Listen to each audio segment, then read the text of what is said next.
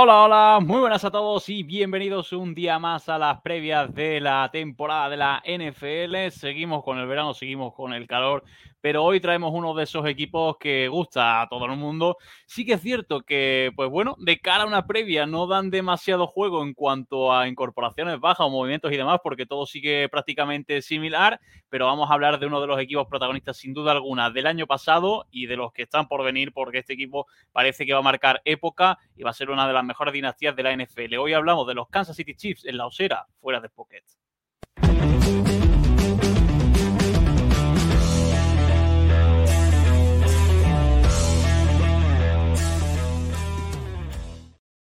Volvemos con estas previas de la temporada y comenzamos con una nueva división, con esa FC Oeste. Y tranquilo, Mitchell, intentaremos no hablar demasiado bien de los Kansas City Chiefs.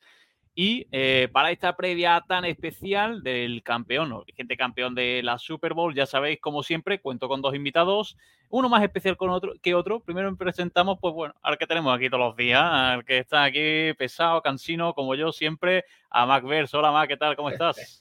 ¿Qué pasa? Buenos días por la matina. bien, bien. Hoy toca invitado, que a mí siempre que hablo con él me hace mucha ilusión que, que viniese en nuestro programa y, desde que lo conozco, de los eh, descubrimientos de la NFL que me ha dado. Así que encantado, encantado. Y aparte de que es un equipazo y vamos a hablar a gusto de, del GOAT actualmente, pues, otro GOAT para mí, pues de hecho de podcast de NFL, pues lo tenemos hoy aquí, así que perfecto. Sí, para mí también la labor que hace maravilloso. Yo creo que uno de los descubrimientos de, de, esta, de estos últimos meses, últimas temporadas. Eh, Aitor, de Rarito Fútbol. Hola, Aitor, ¿qué tal? ¿Cómo estás? ¿Qué tal, chicos? Eh, me vais a sonrojar más que casi por la, por, por la mañana, que por, por, lo que me estáis diciendo. Un, un lujo poder estar aquí en la osera y, a ti, Isaac, no hemos tenido el gusto de, de, grabar hasta ahora y, bueno, me encanta estar aquí. Y a Mac, como ya le he dicho muchas veces, le tengo un aprecio y un cariño enorme. Al diseñador gráfico oficial de la comunidad de, de NFL en España. Y, y, nada, un juego encanta, encantadísimo de estar aquí con, con vosotros en la osera, claro. Yo, como te digo, el trabajo que hace siempre es espectacular. Mac y yo hemos hablado alguna vez y siempre lo, lo, reconocemos porque, sinceramente, o sea, aquí no somos pelotas, normalmente no lo solemos ser al revés, pero sí que es cierto que haces un trabajazo, tío, y lo primero, eso. Desde aquí, mandarte nuestro apoyo y nuestra valoración, que, que, que eso os, lo, os, lo, os lo agradezco de, de corazón y además el, el, el, hecho de que este podcast mío, este proyecto vaya creciendo poquito a poco y tal, que lo, sobre todo lo noto en temas de, audiencias y interacciones en redes sociales y tal, se está notando un, en el último año, te diría casi incluso más después de la Super Bowl le pego un subidón tremendo y el cariño que recibo es, es absolutamente brutal y el, y el, cariño que recibo sobre todo en, en, forma, en parte de la comunidad es con estas cosas, ¿no? Invitándome a los programas, que es como más lo valoro y, y tal, y os lo agradezco de, de corazón y de, yo lo digo de verdad que estoy encantado de estar con vosotros porque vuestro proyecto me parece maravilloso y creo que además con todo lo que se va a hacer con, con los Chicago Bears, que se cuenta, se rumorea con, con España, eh, vuestro proyecto creo que, que, va a ser muy, muy, muy puntero. Ya lo es, obviamente. Además sois un elenco maravilloso y un abrazo también a Mario Peña, que he grabado también con él un, un par de veces. O sea que de verdad sois, sois unos cracks. Pues dejamos el peloteo, aunque. Aunque y todo es verdad que, joder, los últimos meses yo creo que te han sonreído. El podcast va, yo creo que, que, de maravilla. Los Chiefs vienen de ganar la Super Bowl y encima te estrenan una serie en la que Mahomes eh, sale y, y, lógicamente es el protagonista, sin duda alguna. Sí, total, total. Eh, me quedan. Pues voy, creo que voy por la mitad de la, de la serie y me está. Joder, parece que sin que suene mal, ¿no? De Mahomes, entre comillas, no me está sorprendiendo nada. Es decir, sobre todo cuando sigues al, al, equipo y a la franquicia, obviamente hay cosas que no sabes o cosas que cuando las ves te, te sorprenden un poco. Pero yo ya lo dije en, en un podcast que grabé la semana pasada, no pienso volver a decir nada más en mi vida, nada malo de Kirk Cousins, ¿eh? O sea, eh, poder hacer una intercepción, poder hacer lo que quiera, pero yo, sobre todo que creo que muchas veces hay cosas que no sabemos, ¿no? Porque no sé si la habéis visto vosotros, la, la serie Quarterback. Sí, yo, yo, yo, la yo, la he pues, visto entera y estoy con mi novia viéndola otra vez. O sea, otra vez. La, la, he enganchado, la he enganchado. Pues, pues mira, yo con, con la parte de, de, los dolores de costillas de Kirk Cousins que lanza con dolores de costillas, yo creo que hay muchas cosas que luego nosotros viendo un domingo rezo no sabemos si tiene dolores, no tiene dolores, eh, si está arrastrando un, una fisura en la costilla hace dos semanas y está jugando con dolores Y, creo que muchas veces se critica o se juzga cosas que no, de la, obviamente de las que no tenemos ni idea, incluso que habrá gente de los propios equipos y los propios staff que, que, ni sabrán y lo sabrá su preparador personal más, más personal y, y joder, creo que Kirkaus esa parte es un, es un, paisano y yo en el primer capítulo cuando le vi lo de las camisas que se las coge su mujer, parecen las camisas de cualquier hombre de 50 años medio en España, de, verdad. yo de verdad me, me, he quedado absolutamente enamorado de la personalidad de Kirk Cousins y, y desde aquí seguiré pensando que es el quarterback número 15 de la NFL, que para mí es el que marca la medianía absoluta, pero, pero todos mis, mis honores él. La verdad que a veces nos olvidamos que son personas. Claro, claro que sí, efectivamente. Y, es que vosotros parece que tenéis uno que no, que no es humano. Bueno, un par de ellos porque de otro planeta. Pero si queréis pasamos ya a lo que a lo que pasó la temporada anterior. Como ya sabéis todos, en las previas siempre hablamos en cuatro bloques o lo dividimos, tratamos de dividir en cuatro bloques este, este contenido. Y sobre todo empezamos con el primero para repescar un poquito lo que pasó el año pasado y refrescar también contenidos de cara a la próxima temporada para ver de dónde parten los chips, que es un punto inmejorable. Eh, puede mejorarse en tema de eh, solidez defensiva, en tema de aplastar más a los rivales, pero en tema de números, eh, campeón de la Super Bowl. Sí que es cierto que llegabais en una temporada, se repasa muy bien en el documental de Quarterback, perdiendo a Tari Hill, al final es un tío que si no es wide receiver 1, top 1, perdón, es top 3 o top 5, como queráis, pero es un tío que marca diferencias. Y aún así, parecía que el equipo no iba a ir del todo bien. Esas primeras jornadas, yo me acuerdo que aparte salen en el documental, aquí va a haber muchas referencias a eso, de Mahomes sacando pases espectaculares y dejándonos cosas para el recuerdo. Pero sí que es cierto que ese partido contra los Bills es jodido porque ya se empieza la temporada 4 a 2 y ya hay ciertas dudas. Eh, es lógico que a los Chips se les esperaba en alturas eh, altas, valga la redundancia, de temporada, pero ese 4-2, eh, Aitor, luego seguimos con el resto de la temporada, no sé cómo sintió, porque sobre todo era el tema de, hostia, los Bills nos han ganado y no, no nos han ganado bien, bien, pero eh, puede ser que a lo mejor no estemos en ese top 1, top 2 de la conferencia hay un cambio de, playbook y de game plan eh, total y absoluto, y, no solo por hecho de la marcha Terry Hill, sino por hecho de con los jugadores que te quedas. Te quedas prácticamente sin un jugador en profundo, el único Marquez Valdés Scalding, que te puede abrir un poco más. Eh, empiezas a jugar mucho más con. No con juego de carrera, pero sí con los running backs, ¿no? Con, sobre todo con, con McKinnon en, en jugadas de. De hecho, McKinnon acaba eh, vi un dato el otro día que ha sido el running back con más touchdowns que no hayan sido de carrera esta temporada en la, en la NFL. Y hay un cambio de paradigma total en, la manera de atacarse. Eh, Mahomes además viene de una temporada la anterior que no fue del todo, todo buena porque no había muchas veces que no asumía el hecho de ser humano como, como es, que pasa que nos tiene acostumbrados a ese, a ese punto ser un superhéroe. Y, mm, y se empiezan a involucrar a mucha gente en el juego. Eh, hay jugadores a los que les, entra, les cuesta entrar en temporada, como a Michael Harman, que al final no acaba entrando.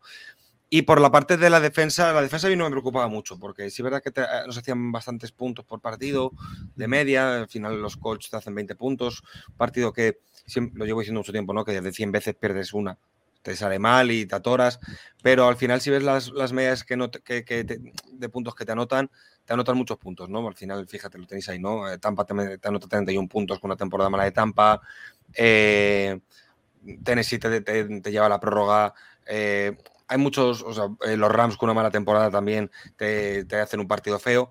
Pero la, mí la defensa nunca me preocupaba porque la defensa luego en, playoff español parece que tiene también otra varita, ¿no? De, otro playbook diciendo en defensa y se convierte en una defensa súper oportunista, defensa que en tercer down va muy bien a la presión. Este año quizás eso me genera un poco más, yo luego lo haremos, pero me genera un poco más de miedo, entre comillas, pero, pero sí que verdad que con Bills, más que dudas del equipo, te genera dudas de los, de los posibles enfrentamientos en playoff, ¿no? De, cara, es decir, la imagen estaba en la semana 6, eh, con un escaparate, con un espejo o con un telescopio mirando a enero, ¿no? Joder, este partido, si en enero, ¿qué pasa? Encima los Bills, el año pasado hasta el último mes de competición eran, mm, yo creo que los favoritos claros a la Super Bowl por encima de cualquier otro equipo. Y sí, se generan dudas, eh, ahí obviamente se genera nerviosismo porque te vas a partir el bacalao con ellos y con Bengals en enero, pero, pero la temporada mm, no me dista mucho a lo que ha sido cualquier otra temporada de Chiefs. ¿eh? Partidos muy buenos, partidos en los que se te atragantan como Titans que acabas sacando adelante Y, Chiefs es muy, entre comillas, de perder contra los que van a ser tus, tus rivales en, en, en playoff, perder en temporada con ellos. Es algo bastante común en ellos porque eh, da la sensación muchas veces, incluso para el aficionado que no es de Kansas, que se están guardando cosas para, para, enero, ¿no? O que no están mostrando todo el playbook o todo el potencial en, en un partido a finales de octubre, por ejemplo. Y sí que da miedo y sobre todo con este documental de quarterback, yo creo que hasta en el propio equipo generan también ciertas dudas, pero bueno, creo que en, el, en la siguiente jornada con el, con el partido de San Francisco, creo que también hay un, hay un clic en la cabeza de, de, Mahomes a la hora de entender las defensas que le están planteando y cómo atacar ese tipo de defensas, ¿no? Por si alguien no lo ha visto, es un, eh, lo explica Mahomes muy bien en ese capítulo contra 49ers, cómo le le ponen dos safety profundos, pero esos dos safeties no son tan profundos como normalmente y esos dos safeties van siempre, eh, uno cae a la cobertura y otro va a la, posición del níquel y que es justo a la espalda del, del, linebacker y a la cara del safety. Y, lo empieza a interpretar muy bien eso Mahomes y parece que a raíz de ahí, pues yo creo que es justo a partir de esa jornada 7 con San Francisco, empieza ya Mahomes a labrarse el, el MVP de la temporada. Porque ya empieza de verdad, Aitor, no, no, quiero ver más a Mahomes, ¿eh? O sea, qué, pesadilla de verdad como aficionado Niners, la, la, Super Bowl que dices tú, ¿la tienes ahí en la palma o la tienes muy cerca y, te, la, te, la, te, la, jode, entre, entre comillas, porque es buenísimo? Y el partido también contra, contra San Francisco, que lo que tú dices es una demostración también de lo que ha trabajado él en el aspecto táctico, ¿no? Que muchas veces se dice del talento que también tuvo una entrevista en eh, Saturday Night Live o en algún programa de, estos que decía que él llegó prácticamente sin saber leer. O sea, llegó prácticamente con, el talento puro. Eso es algo que, no cabe en la cabeza. Y a partir de ahí, Aitor, como tú dices, la victoria de San Francisco, el Bay, yo creo que también ayudó. Llegaron todas las victorias, salvo ese partido contra los Bengals. Es como tú dices, los dos rivales a priori fuertes de tu, de tu conferencia, caes en los dos y sobre todo esa dolorosa derrota ante Cincinnati, aunque luego hubo tiempo para, para, redimirse un poquito, pero en temporada regular yo creo que también fue un, un golpecito, ¿no? Un, un bache ahí en el camino. Sí, sí, lo que pasa que si lo ves, mira, fíjate, eh, con Búfalo se pierde cuatro puntos y, y, luego pierdes con tres puntos contra Bengals. Es decir, al final son dos partidos que puedes perder perfectamente.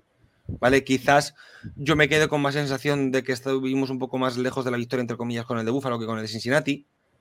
Y con el de Cincinnati yo creo que también había un punto de eh, mental, ¿no? De, todavía yo creo que se juega con ese cierto pánico escénico con, con el recuerdo de la, de la final de conferencia de la temporada pasada, ¿no? Con todo lo que ocurrió eh, en el descanso, que se parece como con un poco de visión de vestuario, como que se rumorea también que la relación de Mahomes con Bienem se, se rompió un poco. Nunca lo sabremos, ¿no? Esto pasará en 15 años y nos enteraremos que una vez, pues yo qué sé, que se cagó en la madre de no sé quién. Pues no, no, tenemos ni idea. Pero, pero al final son dos partidos que puedes perder, ¿eh? Son uno por cuatro puntos, uno por tres. Oye, esto es. Lo normal no es ganar 14 partidos en una temporada de, de NFL. Eh, con Houston, tú fíjate, con, ya con la temporada prácticamente, con la temporada regular prácticamente sentenciada, los Texas te llevan a la prórroga también. Eh, esto también demuestra mucho el, nivel de, la NFL, ¿no? Que cualquier tarde mala, un mal rato, un día que no te salgan las cosas, pierdes contra los Colts cuando no deberías haber perdido nunca, y, los, y el peor equipo de la liga eh, hasta ese momento eh, lleva la prórroga al que acaba siendo el campeón de la temporada. Mm, esto es la NFL y oye, pues quién sabe, ¿no? A lo mejor esa derrota contra Cincinnati hace que luego le ganen, ¿no? Porque aprendes cosas que, a lo mejor no habías conseguido llegar a aprender hasta, hasta quizás em, ese partido y, también yo creo que sirve muy bien el hecho de, oye, pues mira, enganchas cinco o seis victorias consecutivas, pues oye, a lo mejor una derrota también te pone los pies en los suelos y que no todo es color, color de rosa, por muy favorito, por muy Mahomes que te llames y todo lo que tú quieras. Pues sí, y la temporada se cierra con ese récord, con ese, con esa victoria y con auparse al final de, al principio, perdón, en el top 1 de la conferencia, también eh, con el partido de Daman Hamlin en el, en el retrovisor, que en cierta medida benefició a los Chiefs, aún así, partido de descanso, o sea, perdón, jornada de descanso y luego vienen los Jaguars, que se habló en eh, cierta medida de ese partido porque Mahomes eh, jugó tocado bastante parte del encuentro, eh, sobre todo con, ese drive ganador, eh, que luego hablaremos de 96 eh, yardas, creo que fueron, o así, se habla también en el... No, en 96 exactas. De la, yarda, la yarda 4 con Chadgen, sí. Y es que Chageni se, retira, pero ya se puede retirar, vamos, todo lo que, quería más. Eh, partido que yo creo que Doug Peterson eh, planteó un equipo muy competente, le dieron eh, guerra a los, a los Chargers y sobre todo también con Trevor Lawrence al mando. Parecía un partido que podría ser fácil, pero dieron batalla encima también con Mahomes con el tobillo tocado. Yo no sé si llegaste a temer en algún momento por, por el sí, del encuentro. Claro, claro, en cuanto, en cuanto Mahomes sale del, campo y las, y las caras de dolor. De, Mahomes también se habla muchas veces de mucho, todo lo bueno que es, ¿no? Toda la magia que tiene, eh, eclipsa todo lo demás. Pero también, se, también en el documental se ve en los primeros capítulos con su entrenador personal que habla de, la, de lo duro que es como, como atleta, porque habla de la, eh, sobre todo una cosa que dice, ¿no? De la, de la, fuerza de columna que tiene, de las, fuerzas de las fuerzas dorsales que tiene, y cuando le ves entrenar, Estamos hablando de un tío de un 88 ¿eh? y, de 101 o 102 kilos, es decir, es un, es un tío muy, muy fuerte. Eh, la lesión a cualquiera de nosotros tres nos deja fuera un par de meses y de baja. Un año casi. Y, la lesión, obviamente, cuando, cuando, cuando les ves, ves cómo se cae el jugador de Yaguas encima de esa manera tan fea de, de cómo se le gira el tobillo, cómo también la rodilla. Eh, las alarmas, bueno, si vierais el grupo de, de Chiefs España, em, bueno, pues como si se hubiera muerto un familiar prácticamente. O sea, eh, pánico absoluto, terror absoluto, porque encima el partido, sobre todo los Jaguars, yo creo que además van a ser uno de los equipos, no sé si llamarle revelación, pero yo creo que van a ser uno de esos equipos que van a ganar 12, 13, 14 partidos sin ninguna duda y me parece un pedazo de equipo y Trevor Lawrence para mí es uno de los 4 o 5 mejores cuartos de esta liga a día de hoy. Y, claro que temes, por supuesto que temes. Eh, confías en los painkillers estos que tienen en el deporte norteamericano, ¿no? Las, las, los, antiinflamatorios, los, los, calmantes que tienen. Pero cómo le ves volver al campo la pata coja y sobre todo cuando empiezas a leer em, cosas en Twitter en mitad del partido de que le mandan al vestuario a hacer una, una radiografía, pues te, te pones, obviamente te pones en lo peor. Te pones en lo peor porque por muy buena gente que tenga alrededor, este equipo y los últimos cinco años no se entienden sin, sin, tu, sin tu cuarto, obviamente, sin, sin ponernos colorados el mejor jugador de esta liga. Mm. Y, y mucho, mucho miedo cuando vuelve en el tercer cuarto. Además, eh, yo siempre soy partidario de, de, que cuando un jugador está tocado y está lesionado, mm, que no juegue. Y yo lo dije en el grupo, digo, si no está para jugar y tienes que caer, eh, la carrera de Mahomes no estaba en el partido contra Jaguars. Hay mm, no sé cuántos años más por delante en los que va, a haber seguro más oportunidades de volver a ganar. Y si no tiene que jugar ese partido, no tiene que, no tiene que volver a jugar. Se ve en el documental también el cabreo que se coge con, Andy Reid, ¿no? De, que te tengo que sentar, te tengo que mandar a que te hagan unos rayos X. Y, eh, pues imagínate el, rebote absoluto que se coge. Em, que se coge Mahomes. Y se teme mucho por el partido, sobre todo en, mediados, final del tercer cuarto, principio del último cuarto, hasta, hasta que haya esa, esa intercepción en, pues llegando a red zone de Jaguars, ¿no? Que le ponían, no recuerdo, no sé si le ponen a tres puntos o prácticamente con el partido empatado, bueno, se quedan a una anotación. Ahí obviamente temes por el partido porque además las, las dinámicas y las tendencias de los dos equipos eran totalmente opuestos, ¿no? Los Jaguars empiezan, parecen pues un poco lo que le pasó en el partido contra Chargers, ¿no? Parece que empiezan a creérselo, que, no que tienen mucho más que ganar que, que perder y la sensación de Chiefs era todo lo contrario.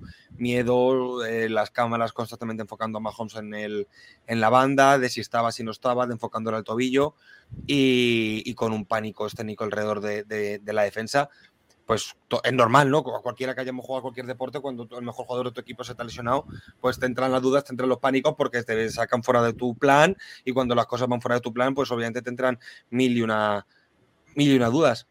Pero oye, creo que también se demostró que los Jaguars eh, les falta, yo creo que todavía ese puntito, ¿no? De, de, de creerse que son un, un equipo maravilloso porque yo creo que ese partido contra unos Obviamente contra unos Bengals, unos Bills no los ganan nunca, pero incluso contra unos propios Ravens, eh, contra, un, contra un equipo de una entidad mucho más dura de, o de un equipo que esté más acostumbrado a estar en playoff todos los años, ese partido yo creo que Kansas no lo hubiera ganado nunca. Y no, lo digo como crítica mala a Jaguars, ni mucho menos, sino porque al final Jaguars lleva un lustro prácticamente siendo un equipo acostumbrado más a perder que a ganar y muchas veces el, verte ahí con la posibilidad ¿no? de cargarte al, si no el favorito, uno de los dos, tres máximos favoritos, pues también muchas veces cuesta creértelo. Ahora, si esto se vuelve a repetir este año contra Jaguars, estoy convencido que se pierde porque los Jaguars creo que este año, sobre todo con Doug Peterson, que me parece el, entrenador perfecto para el, momento en el que estaba la franquicia, estoy convencido de que si se llegan a creer un poquito que podían ganar ese partido, lo ganan sin, pero vamos, sin duda. Sí, y con una lesión de prácticamente casi, casi ocho semanas, se estipulaba seis, ocho semanas de la posible lesión de Mahomes, se llega a ese partido de, para ver quién iba a ser el campeón de la conferencia y para llegar a la Super Bowl, en, eh, como se llamaba, en Burrowhead. O sea, al final el partido que todos querían, yo creo que me dio más morbo hasta que la Super Bowl. O sea, fíjate lo que te digo, que como aficionado me da morbo. Se está convirtiendo en el clásico de la NFL. Puede ser. Y, sin duda alguna era un partido que iba a tener todos los focos. Mahomes medio tocado, que yo hubo una frase, creo que fue Nacho en el Capology que la dijo, del segundo mejor quarterback de la liga es Mahomes lesionado. el primero lesionado y el segundo Mahomes lesionado. Sí. Con eso llegamos a un partido que sin duda alguna iba a tener todos los focos y finalmente hicimos la previa también de los Cincinnati Bengals hace muy poquito eh, y todavía siguen un poco con el run run. Yo creo que ya lo han olvidado, pero queda ahí dentro del corazoncito cierta decisión arbitral que al final permitió a Baker hacer el field goal. Yo no sé cómo se vio ese partido los Chiefs, pero sin duda alguna, yo si sufra del corazón ese partido no se lo recomiendo ver a nadie. Son partidos además que con el horario español acaba el partido a las cinco y pico de la mañana y luego hasta que te duermes. No puedes. ¿eh? no, puedes, es que estás. Sobre todo cuando. Eh, joder, si, si te pasa a lo mejor con cualquier otro partido que que no juegan tu, equipo, pero como son partidos estos tensos, que vayan apretados, una prórroga, un tal, joder, que la, la, NFL nos tiene con el corazón en un puño muchos Monday night y muchos Sunday night y muchos Thursday night. Y te dan las cinco y media de la mañana y dices, pero me cago en la leche si me levanto en cuatro horas a currar y estoy aquí que no pego ojo y no paro a actualizar Twitter, me meto en Atlética a ver la primera crónica y dices, pero me cago en la leche, macho. Em, la decisión arbitral. Hombre, vamos a ver. ¿Está cogida con pinzas? Sí, obviamente está cogida con pinzas. Con el reglamento en la mano eh, ¿Es violencia necesaria y tienes que evitarla? Sí. Mm, me parece de una torpeza absoluta por parte del jugador de Bengals hacerla cuando, cuando sabes que te lo pueden pitar. O sea, si me dices que lo has hecho justo en el borde, que hay medio pie con la línea de banda o tal, pues mira, puedo entenderlo. Oye, tío, si te sabes cómo son muchos veces los árbitros y, haces algo que con el reglamento en la mano te lo pueden pitar, pues te tienes que atener a las consecuencias. A mí Aitor me recordó a ese típico penalti tonto en el fútbol que parece, dices, lo ves repetido y dices, tío, sé que te tiene que pitar penalti. Claro, es, algo así, dices, es que es falta, o sea, es que es, es que te tienen que penalizar y, y, sobre todo, yo entiendo que luego, obviamente, en el momento del partido, la, la, adrenalina que tienes, el subidón que tienes, tú no piensas si te van a evitar falta. Es probable que ni te des cuenta de si estás más o menos dentro o fuera del campo.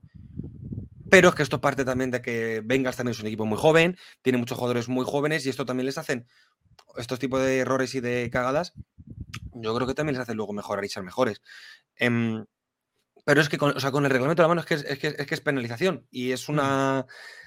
Quizá para el partido y para el espectáculo puro también es esto injusto, pero es que es que es penalización y no se puede y no se puede hacer nada. Es como la, aunque luego leemos ahora de, de ello también, es como ese esa interferencia en el pase que pitan en la última jugada de la Super Bowl.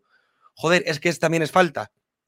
Justa con pinzas, sí, pero si lo haces, te expones a que te lo piten. Si no cometes el, yo qué sé, la novatez o la, o la, con perdón, la cagada de, pitarlo, o sea, de, hacerlo, pues no te lo van a pitar.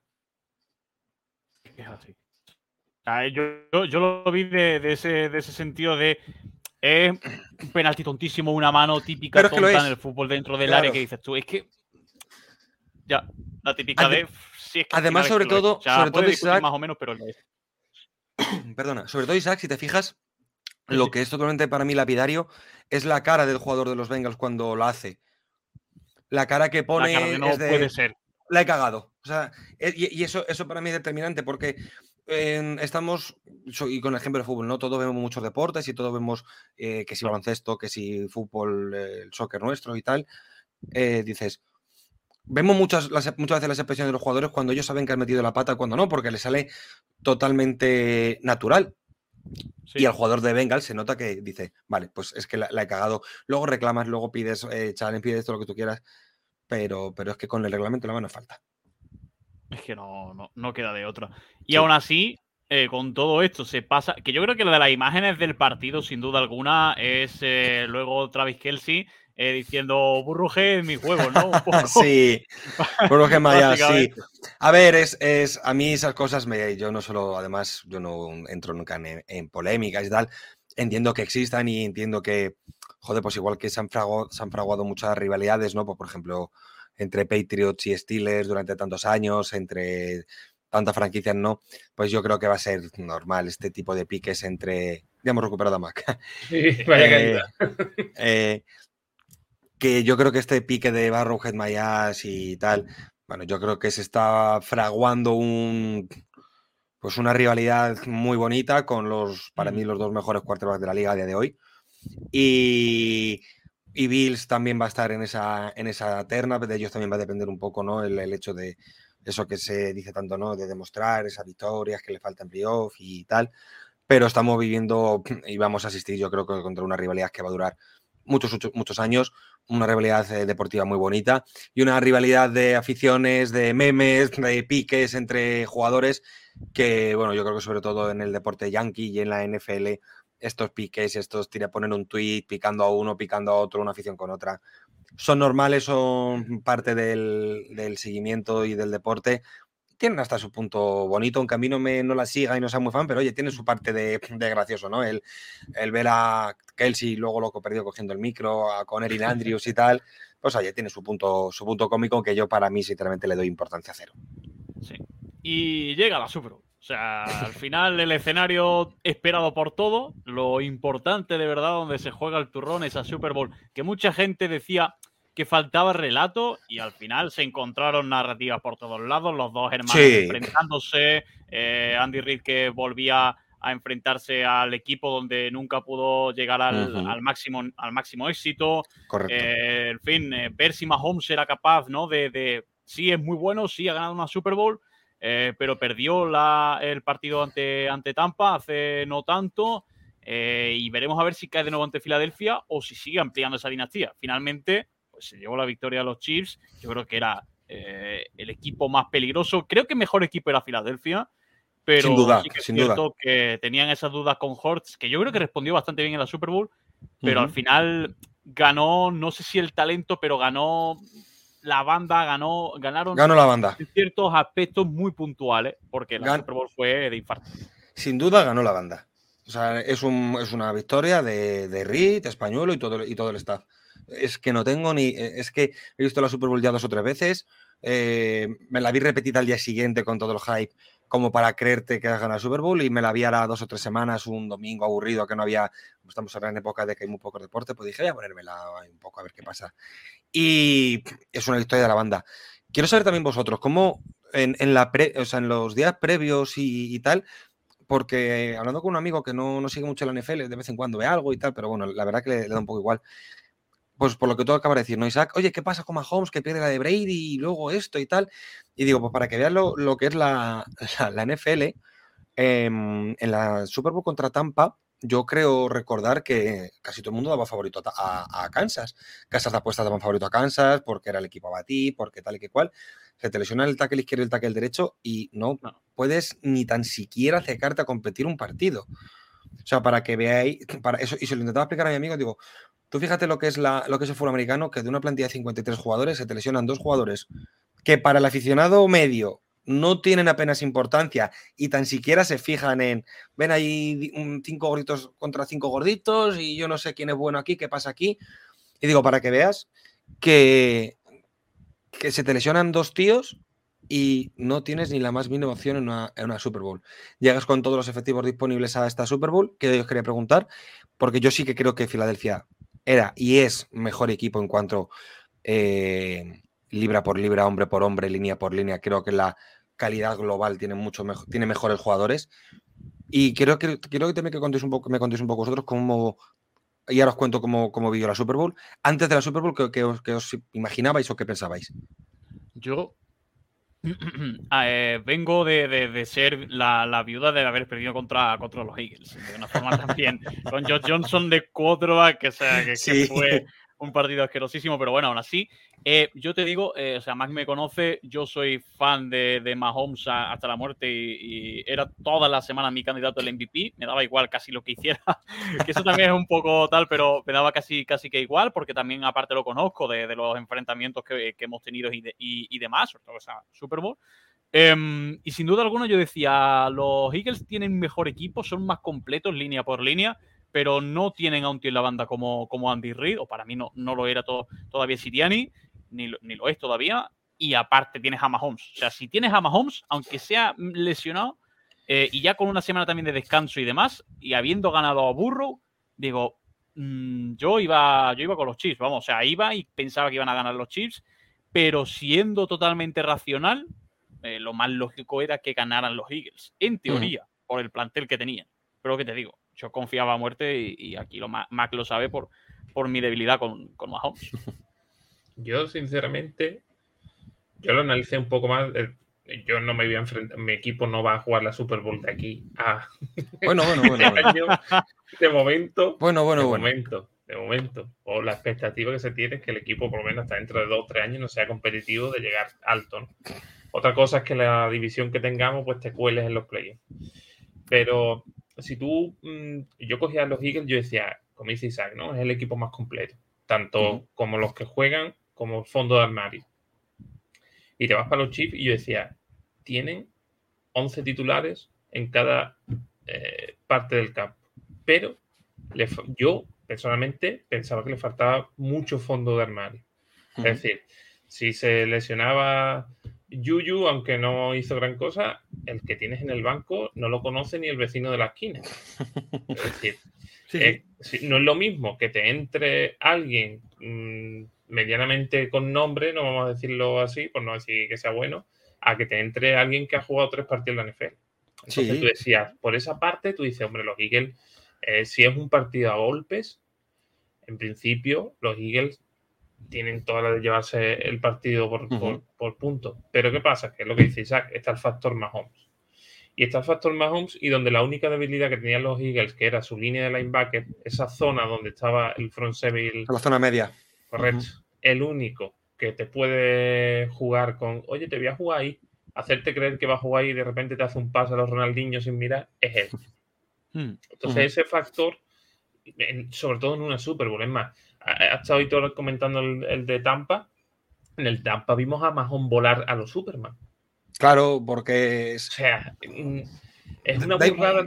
Claro, muchas veces también quería ir por eso, ¿no? Que muchas veces que sí, que ser tan bueno como Mahomes es imprescindible, obviamente.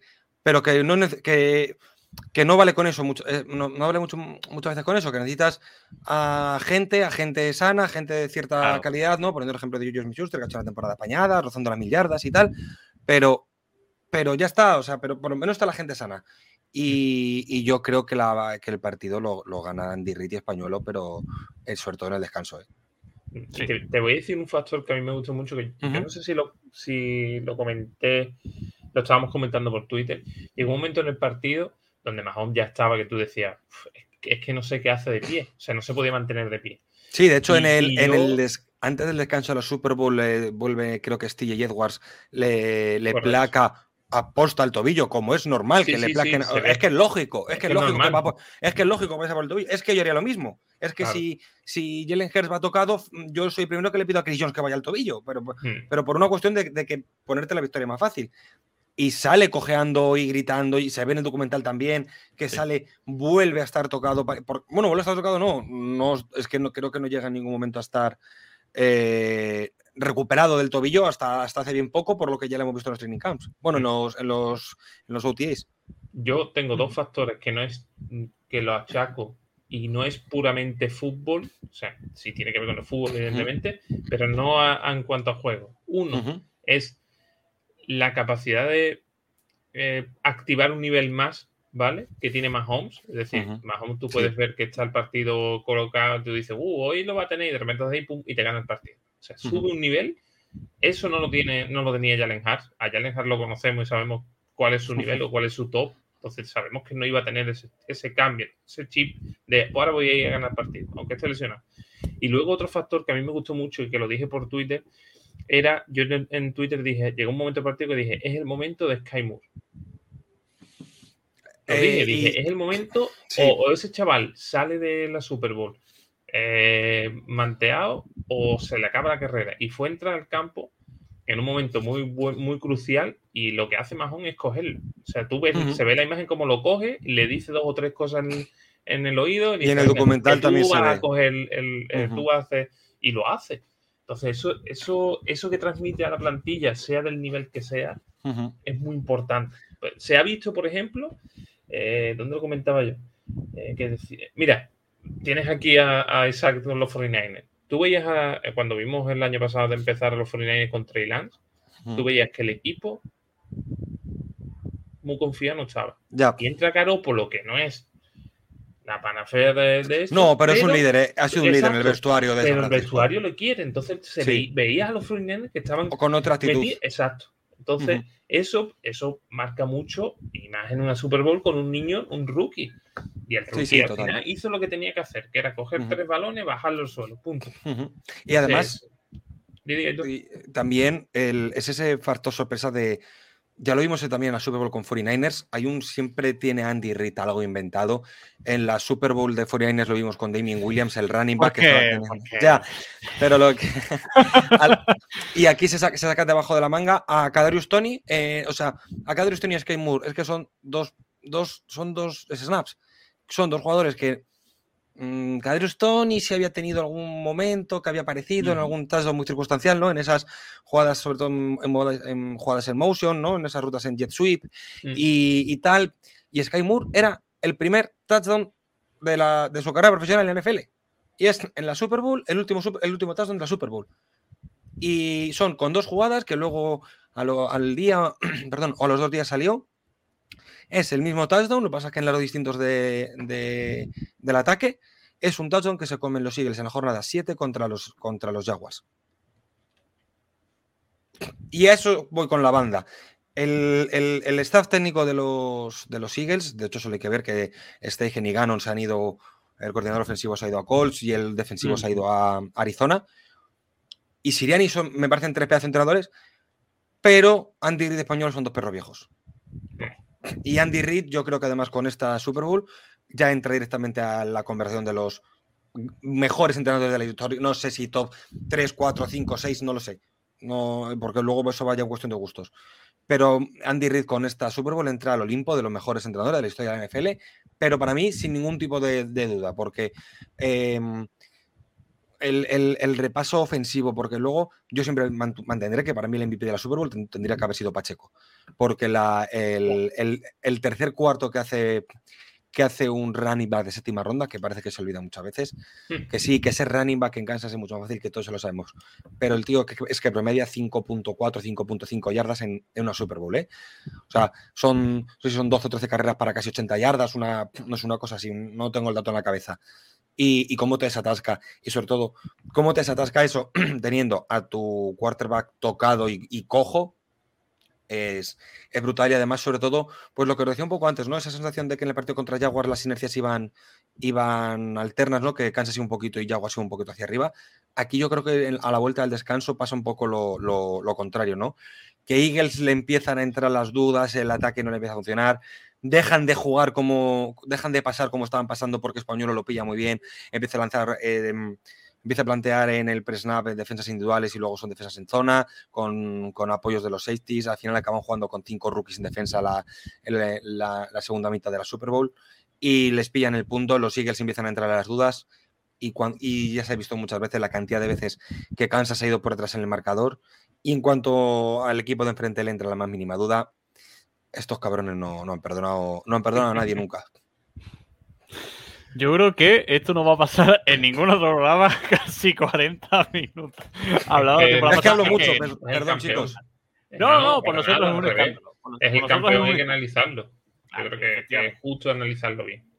Y aparte también, porque si queréis pasamos ya a tema off-season. Yo no sé si te quieres preguntar algo antes más. No, no, pero hemos resumido pasamos la, la temporada pasamos a off-season porque sí que es cierto que al final también en materia de off-season y draft no es que no haya mucho que hablar, porque hay cositas de las que hablar, sobre todo pérdidas también en el sentido, yo no sé si más, más sentimental, valga la redundancia, que hablamos en su día también con los Vikings, con, con Tomasi, pero yo creo que en algunos casos necesarios, quizá también como la marcha de, Orlando Brown, el tema de la pérdida de Juju Smith-Schuster, también se va Frank Clark. Frank Clark, sobre todo. Además, además, yo creo que desde la propia comunidad de Kansas lo hemos hablado en la de Frank Clark es una baja dolorosa porque bueno, ahí es que Frank Clark genera divisiones divididas. Frank Clark durante la temporada sí es verdad que tiene partidos más así, pero es un jugador muy clutch, es un jugador que en playoff eh, mete una marcha más y es un jugador diferencial. El movimiento de Orlando Brown con la llegada de Jawan Taylor con, y con eh, la incorporación de, mm, de, lo diré, de Donovan Smith, pues bueno, yo creo que Jawan Taylor empezará en el right tackle, pero yo creo que la tendencia es que se vaya cambiando al, al lado izquierdo y es lo mismo que cuando se hace el traspaso con Orlando Brown desde, desde Ravens. Y bueno, lo de Juan Thornhill también, que ha sido, bueno, ha sido un jugador muy, muy apañado, muy, también muy circunstancial, ¿no? Además, yo creo que Frank Clark y Juan Thornhill reflejan muy bien lo que han sido la defensa de Kansas los últimos cuatro años, de que han sido jugadores que en momentos puntuales han estado ahí, que no han rendido, digamos, al máximo nivel todos los días, pero, han estado ahí, lo de Joyce Michuster, pues bueno, había un, era un contrato de un año, se le ofrece una extensión creo que de dos, em, pues con estos contratos que se hacer Kansas, ¿no? Con muy poquito garantizado y casi todo en, en bonus, en incentivos y demás. Pues algo tipo como lo que hacen con el contrato de Mahomes, ¿no? Lo que se hizo en su día con el contrato de Mahomes, pero llevado a, estas cuantías y a estos tiempos. Y lo de McCall Harman, quizás, pues bueno, es que se, se ha quedado un poco en más expectativa que realidad. Teníamos muchas ganas de, que hiciera cosas, pero se ha quedado ahí. Lo que decía Mahomes también en el documental, que al final, eh, de cara a esta Super Bowl, quedaban 11 jugadores o así de la, Super, de la primera Super Bowl. Siguen esa regeneración, Aitor, que sobre todo lo que más importa o parece importar en esta agencia libre es eh, la llegada de Omenihu y los dos nuevos tackles, que eso también importa en una, en una línea ofensiva, lo hablamos mucho, o por lo menos para mí tiene mucha importancia, de ver cómo se compenetran, porque para mí es la unidad vital, que parece que no, pero es clave. Por supuesto, yo lo digo en muchos programas y para, eh, parafraseo al Serpi Collerata, Serpi, lo mando un abrazo de aquí, que grabando una vez con él me dijo que cuando una línea ofensiva no funciona se da cuenta todo el mundo y cuando funciona no se da cuenta nadie, ¿no? Pues, pues eh, con Kansas pasa un poco lo, mismo y cuando no funcionó en la Super Bowl contra Tampa, hasta el que no sabía de fútbol americano se da cuenta de que le están llegando constantemente a Mahomes y cuando no llegan a Mahomes es que Mahomes es muy bueno, ¿vale? Pues eh, ni una cosa ni la otra. Eh, entrar yo creo que en una, línea ofensiva que ya está funcionando y que el año lo empezó con dudas y tal, pero acabó a un buen nivel la línea ofensiva de Kansas, creo que es muy fácil, entre comillas, entrar e incorporarte. Hay otra incorporación que a mí me gusta mucho, que es la de Drew Tranquil, que llega desde linebacker, que llega desde los Chargers. Es este linebacker que al principio de su carrera parecía el linebacker más, pues el middle linebacker clásico, ¿no? Puro al estilo, pero bueno, eh, creo que con la evolución propia del juego de la NFL, creo que está sabiendo leer muy bien cuándo caer a, cobertura, cuándo caer hacia atrás, cuándo caer hacia los lados, cuándo atacar un blitz para la carrera. Y creo que para darle un poco más de profundidad, ¿no? A, a la dupla de Nick Bolton y, Willie Gay, creo que va a ser un fichaje muy, muy interesante para, para la defensa de, Kansas. Y luego aparte, Thor, que al final, si el año pasado se repuso el equipo una baja como la de Terry Hill, este año, pues la verdad que puede hacer cambios todo lo que quiera, porque también me sorprende, bueno, entre comillas, que ahora en teoría Nagy va a hacer eh, las veces de Offensive Coordinator. Eh, y yo no sé más, se echa las manos a la cabeza. En teoría en Kansas no le ha ido del todo mal. No, no, él ya estuvo en Kansas, él en su momento ya fue entrenador de quarterback en Kansas. Tiene la época ciaga que tiene en Chicago, que yo no sé si le han llegado a poner el cartel de persona no grata en, casi, En, las instalaciones de Chicago. Pero es que lo estamos viendo en el documental, que tiene muy buena relación con Mahomes. Tienen, no sé si muy buena relación, pero como que, no sé, tienen mucha afinidad, ¿no? A la hora de trabajar juntos eh, sobre todo cuando se ven los entrenamientos, cuando se quedan hablando de los dos, de cómo hacer las cosas, parece que se llevan muy bien. Y, a ver, Bienemi se va como coordinador ofensivo a Washington con la coletilla detrás de que, el coordinador ofensivo en Kansas es, es Andy Reid. Es el que canta las jugadas en ataque. O sea, no, no vamos, yo, yo es que no vamos a negar lo evidente. Andy Reid es un, quizás una de las mejores mentes ofensivas que han esta liga en la historia Y obviamente, cuando, si tú eres Mandagi o si eres cualquier otro coordinador ofensivo, tener a Andy Reid al lado, pues te va a hacer la vida mucho más fácil como coordinador ofensivo. Y vas a ir más tranquilo, ¿eh? Quizás una persona como Mandagi, después de los dos o tres años, ¿cuántos estuvo en Chicago? ¿Tres? Cuatro. Cuatro. Después de los cuatro años de, de Chicago, lo mismo busca un poco, lo mismo busca otra cosa, ¿no? Ya ha probado, pues no se ha dado bien al hombre. Pues lo mismo aquí aguanta y le va bien y vete a saber. No, no soy yo de esos de los que le va a juzgar por lo que por la imagen que tenemos soy en Chicago cuando yo sí fui el primer detractor de él porque eh, joder era una cosa obvia yo creo no sí, no es como es como Yaguas para fuera del Celta. O sea en el Celta algo así bien, algo así, algo así. lo que le pasó a Managui los Bears es que quiso ser Andy Reid. Sí verdad y no le daba para o sea tú tú tienes que conocer tus limitaciones y sí. él quería dominarlo todo y se y no y en, y en los Chiefs tiene su papel, se centra en su papel, sabe quién está por arriba y quizás lo hace mejor. Pero en los Bears quería ser el dios de, da la, de la banda y, da la, y la cagó. Sí, da la sensación, Mac, de que como que quería inventar la penicilina con Trubisky, ¿no? Correcto. Correcto. Es que tú, y además que se veía, porque tú veías los partidos y decías, Sí. vamos, eh, chaval, no cantes la ofensiva, que estamos viendo que no vales un duro. Céntrate en tu papel y deja a tu coordinador que, que trabaje. ¿Quién Pero- era su coordinador en ese momento? Ni idea, ¿no? No me acuerdo. Es que Bueno, no da me acuerdo. igual. Da igual, era, era mera curiosidad. Pero, pero da igual, ya te podías poner al mejor coordinador ofensivo de la NFL que él no te Claro. iba, iba a tener su papel. Y eso en los Chiefs no te va a dejar. No, no, mm, Andy Reid está por encima tuyo y ahí tienes que callar, oír, ver y callar, ¿no? Como se dice, y aprender. Y, Sí, sí, total. y- y es lo que le toca. Mira, hay otra similitud que a mí me tampoco me gusta mucho el, el coordinador ofensivo que tenemos ahora, que es Getsy. Ujú. ¿vale? Getsy viene de Packers, en Packers estaba Roger. ¿Tú te crees que ese hombre ha trabajado la ofensiva en Packers? No. Ahí se decía lo que ahí se mandaba lo que decía Roger. Sí, y, y- y ¿Y sobre todo, y sobre todo en Packers yo creo que se cogió la herencia ¿no? de Nathaniel Hackett como coordinador ofensivo y parte del, del playbook y del game plan. De hecho, creo que parte del problema de los Packers que han tenido este año que han seguido trabajando con un playbook basado en Davante Adams y Davante Adams ya no estaba.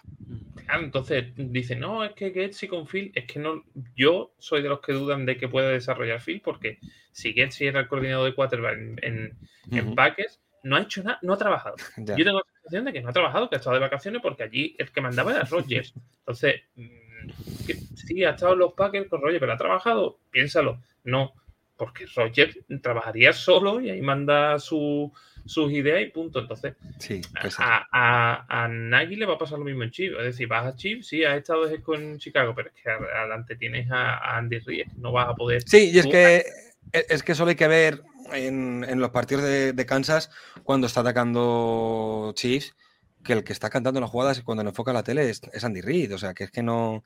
Y, no hay- y es que el, el coordinador, es que muchas veces viene y le hemos visto hasta con los cascos quitados. O sea, aquí enganchas al cuello. O sea, pero es que no vas a negarlo evidente. Y, Claro. y- y- no pasa nada. Si, joder, sin bendito problema, ¿no? Que, claro, que el- tu coordinador ofensivo no le deje encantar las jugadas.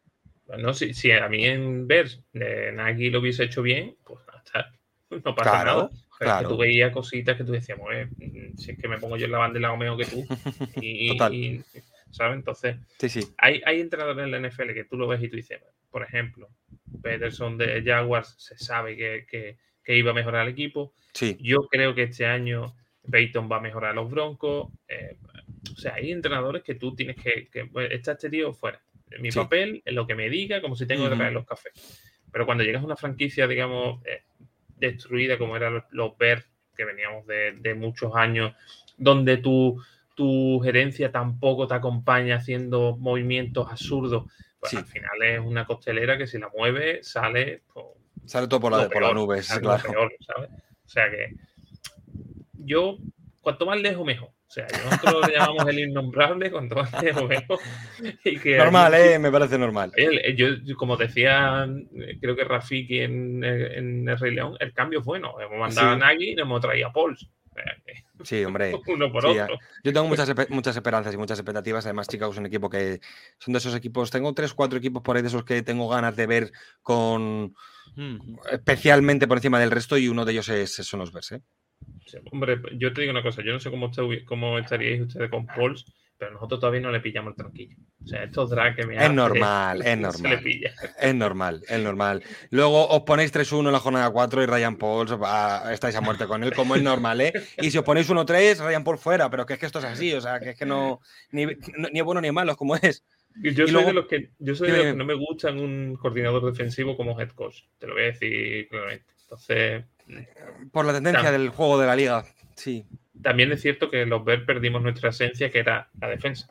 Sí. Entonces parece ser que, que sí no está volviendo a tener ese esa eh, DNI, ¿no? Que nosotros éramos.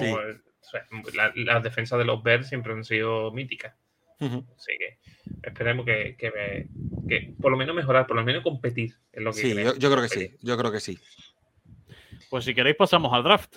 Venga. Eh, que al final aquí partimos de la base de un draft parecido. A mí me, trajo vibes de ese draft de Edward Seller. De, Traemos aquí complementitos, jugadores de cara a un futuro y sobre todo se ve en el pick de Rashid Rice, que yo creo que es el más, eh, en ese, más orientado a ese sentido para ver si también cuajan el cuerpo de receptores. Pero bueno, tenéis ahí a, a Uzoma, que yo creo que viene a reforzar ese, ese edge que le, que le, hace falta, o yo creo que, le hace falta después de la pérdida también, lógicamente, de, un tipo como Frank Clark. Y luego el resto, eh, Aitor, yo la verdad que he visto eso, lo que te digo, un, draft de, pues bueno, al final de equipo campeón, de que te hacen falta ciertos detallitos y para mí lo que más destaca sobre todo lo que te decía, Rashid Rice, a ver si se complementa bien con ese cuerpo de receptores que luego hablaremos con Sky Moore, con Valdez Scanling y, demás. Em, es un draft de profundidad ni, ni más ni menos, salvo lo de y Yusoma, que obviamente, o sea, se eh, hace oficial lo de Frank Clark que se va a Browns, pero ya se, ya se había hecho oficioso que no le iban a renovar. O sea, no, no había salido el típico tuit de despedida, pero por todos los insiders y, en algún antiguo de Athletic, a Frank Clark no le iban a renovar. Em, el Reds número uno va a ser, bueno, Edge, desde la posición del Edge va a ser el griego, George Karlaftis, y volvemos un poco a lo mismo. Y ha, habido un jugador del que no hemos hablado, pero si entendemos los chips por Mahoney, hay que entender también los chips por Chris Jones. De hecho, de aquí a que empiece la temporada debe salir su, su, renovación y pasar a ser pues el tackle mejor pagado, uno de los dos mejores pagados. Ya saben, ¿no? Que esto no va de si eres mejor o peor, esto va de que firme después que, de que firme después que, que acaba de firmar y para cobrar un poquito más. Y, y vivir al lado de Chris Jones, pues también es más fácil, ¿no? Al final, cuando pues, yo creo que ha sido el mejor tackle de la liga este año, ¿no? Porque, ah, porque Aaron Donald le ha dejado serlo, porque no, ha sido una temporada. Creo, creo, que ha sido la temporada más floja, entre comillas, de Aaron Donald. y, creo que eso ha hecho que Chris Jones ya, bueno, la temporada de Chris Jones, sobre todo el playoff, es, es demencial. Y, bueno, es darle profundidad al, al Parras. También lo veremos a ver si Chamariconer hace, hace hace plantilla, hace equipo, hace roster para, para posición de cornerback, que mm, ya estamos viendo que los cornerbacks están plagando de, pues, de gente joven, ¿no? Con el, la Jersey Smith, que el otro día en PFF le daban como uno del top 10 de, de cornerbacks. Eh, Trent McDuffie, que tiene el rookie que se draftea también el año pasado en primera ronda, que ha dejado alguna duda, pero bueno, yo creo que vamos a, a que va a funcionar bien. Eh, ha habido un, en el safety con, con Justin Reed y Mike Edwards. Y, con Rashid Rice, ya he visto en un. Ya me han preguntado un par de personas para cogerle para. No para. No para Fantasy, para Dynasty. ¿no? Eh, es un pick que por lo que se ha leído desde Kansas, que fue, entre comillas, recomendación de Mahomes. No me fío yo mucho de las recomendaciones de Mahomes en el draft, porque Edward Siller también fue una recomendación suya. Pero bueno, vamos a ver, yo creo que vamos a ver un ataque de Kansas este año muy, muy, muy divertido con mucha gente joven, porque vamos a ver, creo que va a ser un buen año para Sky. Eh, está Justin Ross, que a nadie se lo olvide, pero era supuestamente el segundo receptor de la clase en el año de Jamar Chase, detrás de Jamar Chase. Pasa que tiene una lesión y cae muy atrás. Eh, va a ser curioso ver a Rice Rice. Creo que vamos a verle muchos snaps. Además, Andy Reid es mucho de poner a los receptores jóvenes en snaps en los que no van a recibir la pelota, pero sí para empezar a integrarles en las dinámicas de juego, empezar a aprender rutas, aprender esquemas, aprender bloqueos. Y, ya, pues siempre lo digo, ¿no? Yo a partir ya de cuarta, quinta, sexta ronda me pierdo. Eh, lo que he podido ver, por ejemplo, de Contra Corbur en el tackle de, Texas es una bestia de naturaleza, ¿no? Es algo eh, tipo como el, que han fichado, el que han trasteado en, Dallas, Matthew Smith, el, el defensive interior. Son estos jugadores que quizá por calidad la tienen un poco más justa, pero físicamente son cosas tan sobrehumanas que solamente el hecho de ponerlo ya la hacen que sean diferencial, ¿no? Porque son, si pudieran comer gente, se la comerían. Y, y lo que habéis dicho es un poco un trapo de un equipo campeón que tiene obviamente carencias y tal, pero ya hemos, yo, por ejemplo, que salía de Andrew Hopkins, yo en ningún momento me creí que vaya a fichar por, por Kansas. Iba a ser muy complicado. Y, y hoy al final eh, estamos viendo que, que Brett Beach, el general manager, está haciendo muchas reconstrucciones, entre comillas, desde la victoria, que no se casa con nadie. Ellos tienen una manera muy clara de, de asignar los salarios, de cómo redistribuir el cap, de cómo hacer las cosas en el, en el draft. Estamos viendo que estamos haciendo muy buenos drafts desde hace 3-4 años. Y, y oye, ya ayer ya empezaron los training camps. Y empezaremos a ver ahora el pase de Mahomes a Sky Moore, Sky Moore el mejor receptor del año y todas las cosas que, que hace la, la, impaciencia por ver NFL. Pero yo, yo creo que con los receptores jóvenes y con lo que se queda y tal, y sobre todo con el backfield asentado, creo que vamos a ver un ataque de Kansas eh, bastante diferente. Y ayer decía Mahomes en rueda de prensa que va a ser el año más difícil al que se va a enfrentar él, y yo creo que es cierto porque eh, eh, el año pasado se le planteó una cosa y coge otra, y yo creo que la defensa se van a plantear, sobre todo los rivales divisionales, se van a plantear de otra manera. Y va a ser, va a ser muy divertido ver el ataque de Kansas este año y, la defensa también creo que. Yo creo que la defensa este año va a ser un poco mejor desde el principio y no solo va a dar el nivel en playoff. Mm, pues si quieres más, algo más del draft. No, yo solo. Eh, yo creo que Rashid Rice sí va a tener más peso de lo que pensamos. sobre todo porque eh, si ves la carrera en college va en tendencia ascendente. Sí. O sea que eso lo tiene que, tiene que aprovechar el momento Andy Reid. Bueno, nadie mejor, ¿no? que saber utilizar los momentos de cada jugada. Y a mí el, el, pick de primera ronda que hace con Anudik Zoma, a mí me parece que va a aportar desde el minuto uno. Sí, seguro. A, los 100%. O sea, creo que son de los jugadores, digamos, de los últimos picks de la primera ronda que pueden estar más preparados para entrar ya. Para empezar a jugar ya. Sí, sí, sí, seguro, seguro. Eh, a mí esos dos picks, sobre todo, eh, yo creo que Rice es más por necesidad que por, digamos, calidad en, el jugador. Aunque ya te digo, si has fichado a Yuyu y lo has metido en, dinámica, si tienes a, a Marquez, que tampoco es, y también lo has metido en dinámica, yo creo que un, jugador. Yuyu se ha ido a Patriots. Sí, por eso digo que, ah, me refiero a que lo sacas de, ser casi un jugador, lo metes en dinámica, Marquis, que tampoco es la, eh, y, y, vuelves a meterlos son jugadores que los recupera un chaval que viene nuevo, que lo puedes amoldar a tu gusto, a tu estilo, a tu. Yo creo que lo va a usar mucho. Es totalmente diferente a Sky Moore, evidentemente, y yo creo que, que cada Tony tiene que estar un poquito con la mosca detrás de la oreja. Bueno, yo por lo que por lo que he estado leyendo en varios depth charts ahora en off-season y tal, en todos dan como receptor 1 a Kaderus Tony, como receptor 2 a Marquez Valdez Scalding y como receptor 3 a, a Sky Moore. Mm. ¿Vale? Esto es el depth chart de pues el de ESPN, el de PFF, el de todas estas webs que no sé muy bien en qué se basan. Pero esto en la jornada 2 ha cambiado, ¿eh? Esto un mal partido, unas malas sensaciones, un mal training camp, un, un E15 tobillo tonto que te tiene tres semanas fuera y, eso cambia de un día para otro. Con lo cual, yo ya digo que sobre todo lo que hemos hablado en el, grupo de Kansas con, el, con la posición, digamos, de, de, de receptor, eh, con, con Rice, con Justin Ross, el otro, con John Ross también, eh, Richie James, que llega también desde, desde Giants en, en agencia libre. Eh, oye, creo que hay cosas. Eh, creo que, sobre todo, además, hemos visto una, un ataque este año en Kansas, como ya se podía prever, ¿no? Diversos, involucrando a mucha gente, mucha gente acumulando un día protagonista uno, un día protagonista otro. La temporada de Markel de Baches Scalding a mí me gusta para la, para, lo, para la expectativa que se tiene de él, sobre todo que viene el cartel de ser un jugador que tenía mucho, mucho drop, ¿no? Que se le caían muchas pelotas en, en Packers. Creo que sobre todo en el partido contra Jaguars hace un touchdown y en el partido contra Bengals hace otro touchdown que son cruciales y vitales. Sobre todo dos, son dos touchdowns de, buenas manos, de, son dos balones muy duros al, a la altura de la cabeza. Y, y oye, yo creo que, que, también el hecho, yo he pensado por ejemplo en Marque Bates Scalding en Kadarius Tony, que sobre todo Kadarius Tony sabe que está seguramente ante la última oportunidad de su vida. De, de, su carrera deportiva. Sabe que os rinde ya y está en el escenario idílico para ser receptor, para rendir desde ya. Además, Kaderus Tony tiene esa versatilidad, ¿no? Que no em, que puede tener mucho más impacto en trick plays, ¿no? En esas jugadas a la screen y avanzar en esas jugadas al checkdown y, y avanzar after catch. Mm, si son jugadores que si se lo creen un poco pueden dar un paso más adelante en cuanto a la calidad o a lo cuanto a lo que podemos pensar o prever de ellos en julio de 2023 que a lo que podamos luego ver. Ah, aunque voy a, decir un apunte. yo creo que de los Chiefs es de los equipos que no puedes decir receptor 1, 2 y 3. creo que tu receptor 1. Sí, el, receptor 1 es Travis Kelsey.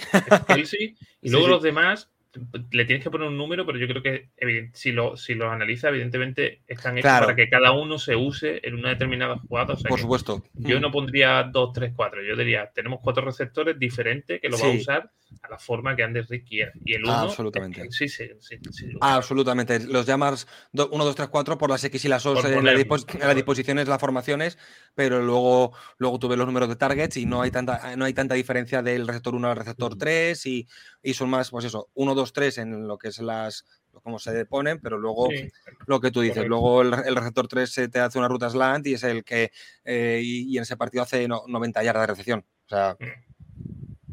Pues si queréis, y antes muy brevemente, Aitor, antes de pasar, si quieres muy rápido, eh, antes de pasar a, las expectativas de cara a la próxima temporada, ¿tema Chris Jones te preocupa algo? No, en absoluto. Ya se ha dicho que se le va a renovar y que no y que están las dos partes muy cerca. Pero luego ya sabéis que estos contratos de, de, jugadores son hojas y hojas y hojas y cláusulas y cláusulas y equipos legales por detrás que no me preocupa en absoluto. En ningún momento me ha llegado a preocupar. De hecho, por la manera de ser de, Chris Jones, iban a llegar a un acuerdo. Por más, por menos, pero iban a llegar a un acuerdo y él es el capitán de la defensa, es el alma mater de la defensa, es el, pues es el Mahomes de la defensa. O sea, mm. tal y como suena, no. Para mí, yo lo he dicho muchas veces, para mí es casi más importante que Travis Kelsey en el equipo. Y, y porque la deposición de defensive tackle es muy cara, es muy complicado de encontrar un defensive tackle que te pueda rendir, que se me entienda lo que he dicho, lo de Travis Kelsey, por Dios que, le adoro, pero, pero no, no va a haber ningún problema. Yo creo que además durante los training camps, un día de estos por la tarde que abres Twitter, te enteras de la renovación, un dineral y a seguir. Me alegro. Y también eh, te lo digo, o sea, por experiencia propia sé lo importante que es Chris Jones, que en aquella Super Bowl también. Pues si queréis pasamos a, las expectativas de cara a esta temporada, porque al final con los chips es eh, anillo o barbarie. O sea, aquí no hay término medio. bueno. Eh, que también te digo, desde el spot de aficionado de los chips, bendito sea, ¿no? E-, esa presión, porque al final sí, claro es eh, saberte equipo campeón o equipo eh, que va mínimamente a llegar a, instancias eh, lo más altas posibles. Calendario, yo creo que aquí no es que no tenga sentido, pero que al final los Chips están obligados a ganar mínimo 13 partidos o 12 o 14 en ese rango, 12 14. Entre 12 y 14, sí.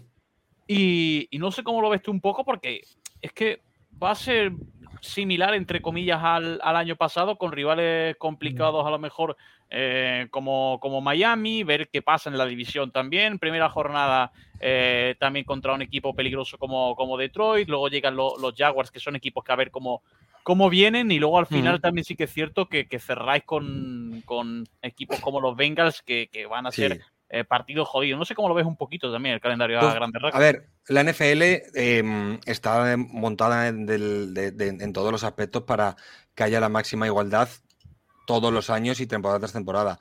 Los, la manera que tienen hacer los calendarios, ¿no? Con los ratings de victorias y tal, pues eh, te hace ir contra toda la FC este, que puede ser, junto con la FC Norte, si no la mejor división de la liga, una sobre el papel, la fecha de julio 2023, eh, pues tú fíjate, por lo que tú dices, empiezas con Lions, que además es un equipo que yo creo que todos tenemos muchas ganas de verle ganar, ¿no? Creo que hay una, creo que hay una sensación general de, en la comunidad de, que los Lions vayan para arriba. Tienes a Jaguars, tienes a la incógnita de los Jets. Los Vikings no hay que olvidarse que el año pasado tienen 12 victorias. Los dos partidos con Chargers, los Dolphins, los Eagles, los Bills, Bengals. Tienes partidos muy complicados y tienes, pues, de, un calendario de, siete jornadas, de 17 jornadas, perdón, pues tienes 10-11 partidos de playoff pero es, lo que hay.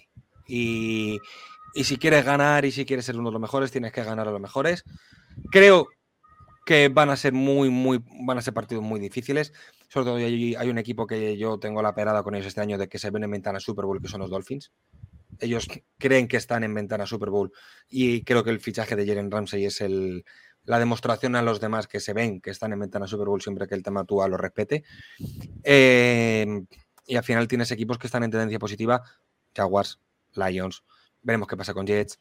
Eh, los Broncos yo no me lo termino de creer y Sean Payton es uno de mis jugadores de mis jugadores fetiche, pero yo incluso hasta creo que Russell Wilson no va a acabar la temporada como titular. Eh, vuelves a jugar contra Eagles, veremos a ver qué pasa con Packers. Patriots nunca es bonito jugar contra ellos, además creo que jugamos, creo que jugamos fuera. La zona de torres donde se va a ver si las papas queman o no, esa jornada 14 en adelante. O sea, sí, eh, enfrentamiento contra los Bills, contra los Raiders, que siempre es un rival para vosotros complicado, yo creo. Sí, se ven en el documental, de hecho, los Bengals y cerráis también partido divisional. O sea, con Chargers, sí. Sí, sí, además. A ver, yo cuento, yo cuento con que mm, los cuatro partidos de Raiders y Broncos se ganen. Porque se tienen que ganar.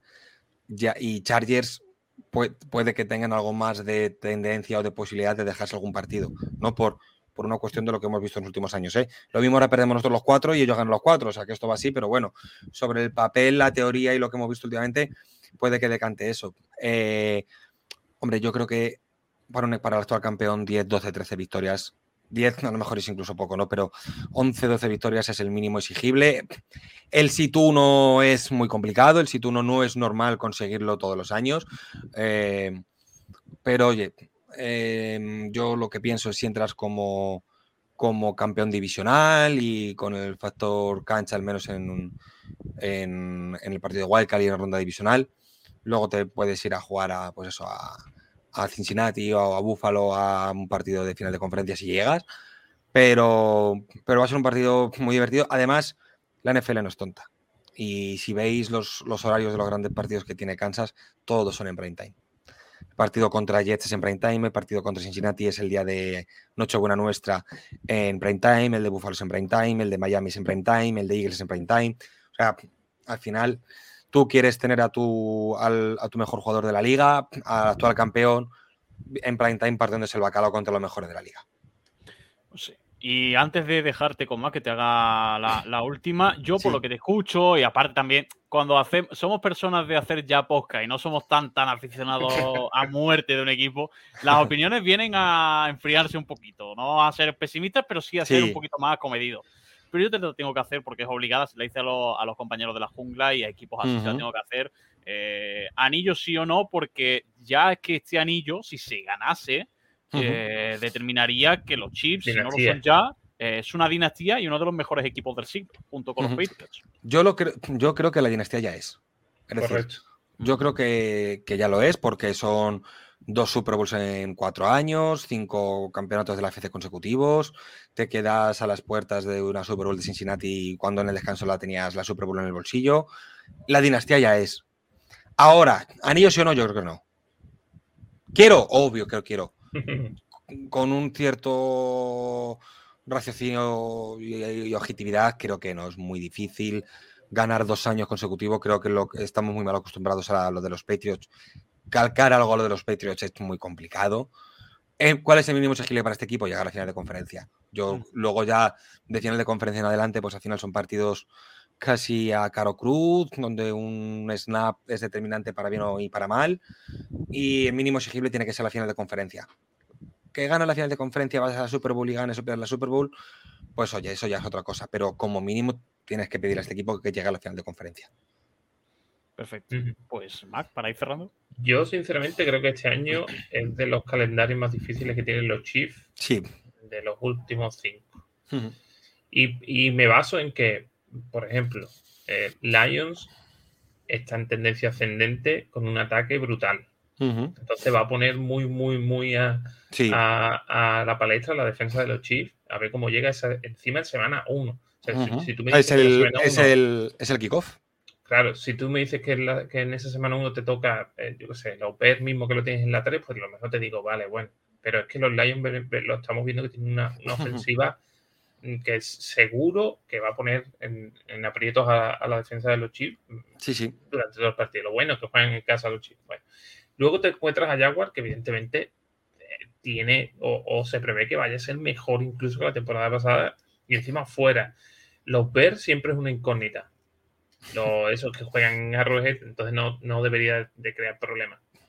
Pero quitando a los Bears, quitándote a los Packers, que yo creo que este año tampoco, mmm, creo que, creo que van a tener que ir al 120% en toda la temporada. Toda la temporada. Correcto. Eh, quizá el Ryder, pues bueno, a lo mejor el partido de casa no es tanto, pero el de fuera, por mucho que dudemos de los Riders, al final eh, juegas en casa, juegas con tu afición y siempre es un partido complicado. Y un rival y un partido divisional, un partido divisional de casa muy complicado siempre. Vienes de Eagle que tampoco sabemos si lo vas a ganar o lo vas a perder. Hay muchos equipos que, que, que, este año los, los Chiefs no, no puedes ponerlo como victoria. ¿sabes?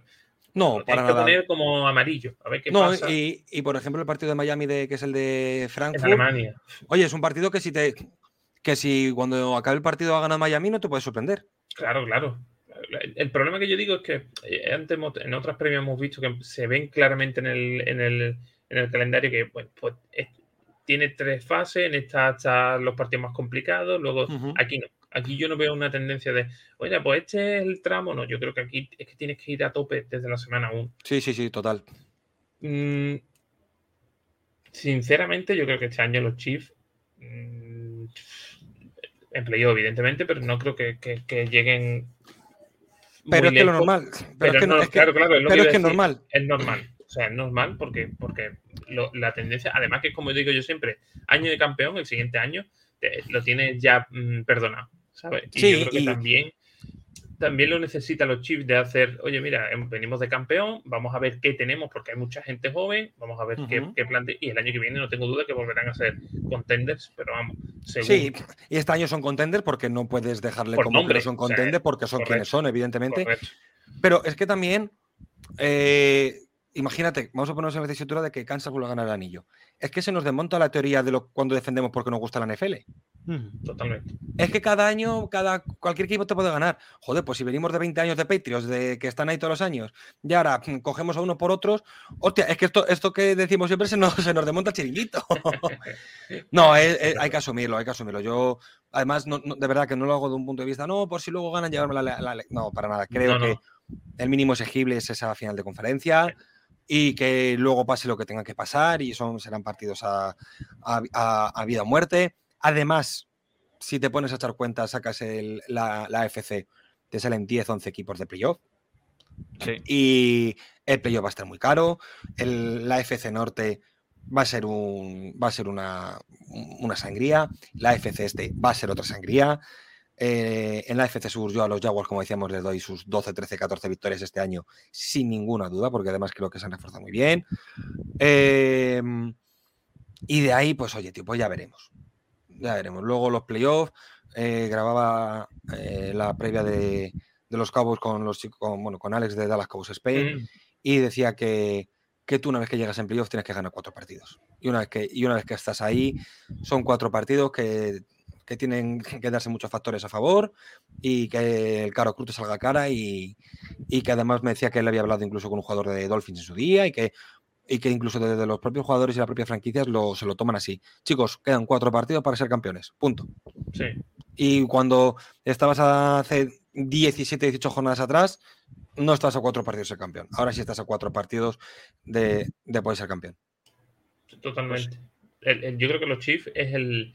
Eh, mira, en la NBA me pasa a mí una cosa que llegaba, eh, no sé si acordáis de, los, San Antonio de, de Duncan, de Parker. Mm que tú lo veías durante la temporada y tú decías, a ver, van a medio gas. No, sabían perfectamente cuál era su mínimo necesario para pasar la temporada sin desgaste. Y luego llegaba a los playoffs y tú decías, este equipo no es el mismo de, la temporada regular. Sí, y con Kansas parecía que no, no, tal. Correcto, bueno, lo mismo. Sí, y, y yo, yo, no era de los que pensaba eso, ¿eh? Pero sí que yo de verdad creo que durante la temporada van muy, van muy a tope, pero sí que creo que tiene, en un, eh, tiene Andy una caja fuerte, dentro de una caja fuerte, dentro de una caja fuerte, un playbook y una manera de, hacer las cosas en playoff muy distinta a lo como lo hacen en, durante la temporada regular. Eso me, pasa con los chips. Sí, sí. Y, yo creo que este año también lo va a intentar. Yo creo que su, su modus operandi será el mismo, pero sí es cierto que yo creo que este año eh, hay muchos equipos en el calendario que no te extrañe que los Chargers te ganen. Oh, en absoluto, en absoluto, no, no, no te lo sorprender, ni perder contra Bengals, ni. Aunque Bengals y Eagles y Bills, sí que es verdad que tienes la suerte, entre comillas, de que te tocan en casa, porque con Bills y con Bengals los dos partidos del año fueron, fueron en, su campo. Pero, pero que son partidos que puedes perder, que si te plantas eh, con un 11-5, un... es que no te puedes sorprender, porque es que, mm. porque es que el calendario es el que es. Pues sí. Pues chicos, si que lo veis, lo dejamos ya por aquí. Eh, sí, que me lía mucho hablar, perdonad. No, no, no. Pues nosotros toda la mañana. Eh, y aparte de un equipo como los Chiefs, es que es lógico. Y aparte venimos del campeón, es que es normal que la previa más larga de momento sea la de, los, la de los Chiefs. Eh, es lógico y normal, y sobre todo como gente que, que, somos andaluces, que nos gusta hablar y alguien que se dedica al podcast. y yo encima que, y yo aparte que soy comercial, o sea, imagínate. Pues, Una preguntita, no Alemania y todo? Eh, entrada no. Entrada no. ¿Vas ahí Bueno, no lo sé. Estoy intentando alguna otra cosilla. Ya, ya contaré. a intentar vender tu cuerpo durante un tiempo. eso es, eso es. pues nada, Hitor, espero que te lo hayas pasado genial. Por su juego, encantado de estar con vosotros, chicos. Os tengo un aprecio y una admiración terrible y os lo digo de corazón, ¿eh? Por volver a los a cómo hemos empezado con los piropos, tenéis un proyectazo, sois un equipazo de verdad y, y me encanta mucho escucharos. Os soy además uno de mis podcasts de eso que siempre tengo puesto de fondo por la mañana cuando estoy trabajando haciendo cosas con los cascos, con los cascos puestos y a Mac además que es el, el, que me ha hecho mi, nuevo logo, con lo cual encantado de estar aquí siempre que lo necesitéis, me, escribís y, lo cuadramos. Oye, ¿tú, eh, vives en Madrid, no? Sí. Vale, pues ya hablaremos para octubre. Por favor, por favor. Fuera de cámara te, te, obligo, te obligo a ellos a, echar una cerveza que tenemos pendiente. Ahora, te hablo fuera de cámara. Venga, hecho. Fenomenal, chicos. Pues lo dejamos por aquí. Como ya sabéis, podéis escucharnos en múltiples plataformas. Dejamos por si acaso, ¿no? Conocéis, eh, que ya me pasó en, otros podcasts anteriores como con Nacho, las redes por si acaso. No, no, no lo tenéis ahí ubicado a, a Aitor y su maravilloso trabajo. Y a vosotros, audiencia, nos vemos en las siguientes previas en la osera, fuera del pocket. Hasta luego. Adiós. Chao, chicos.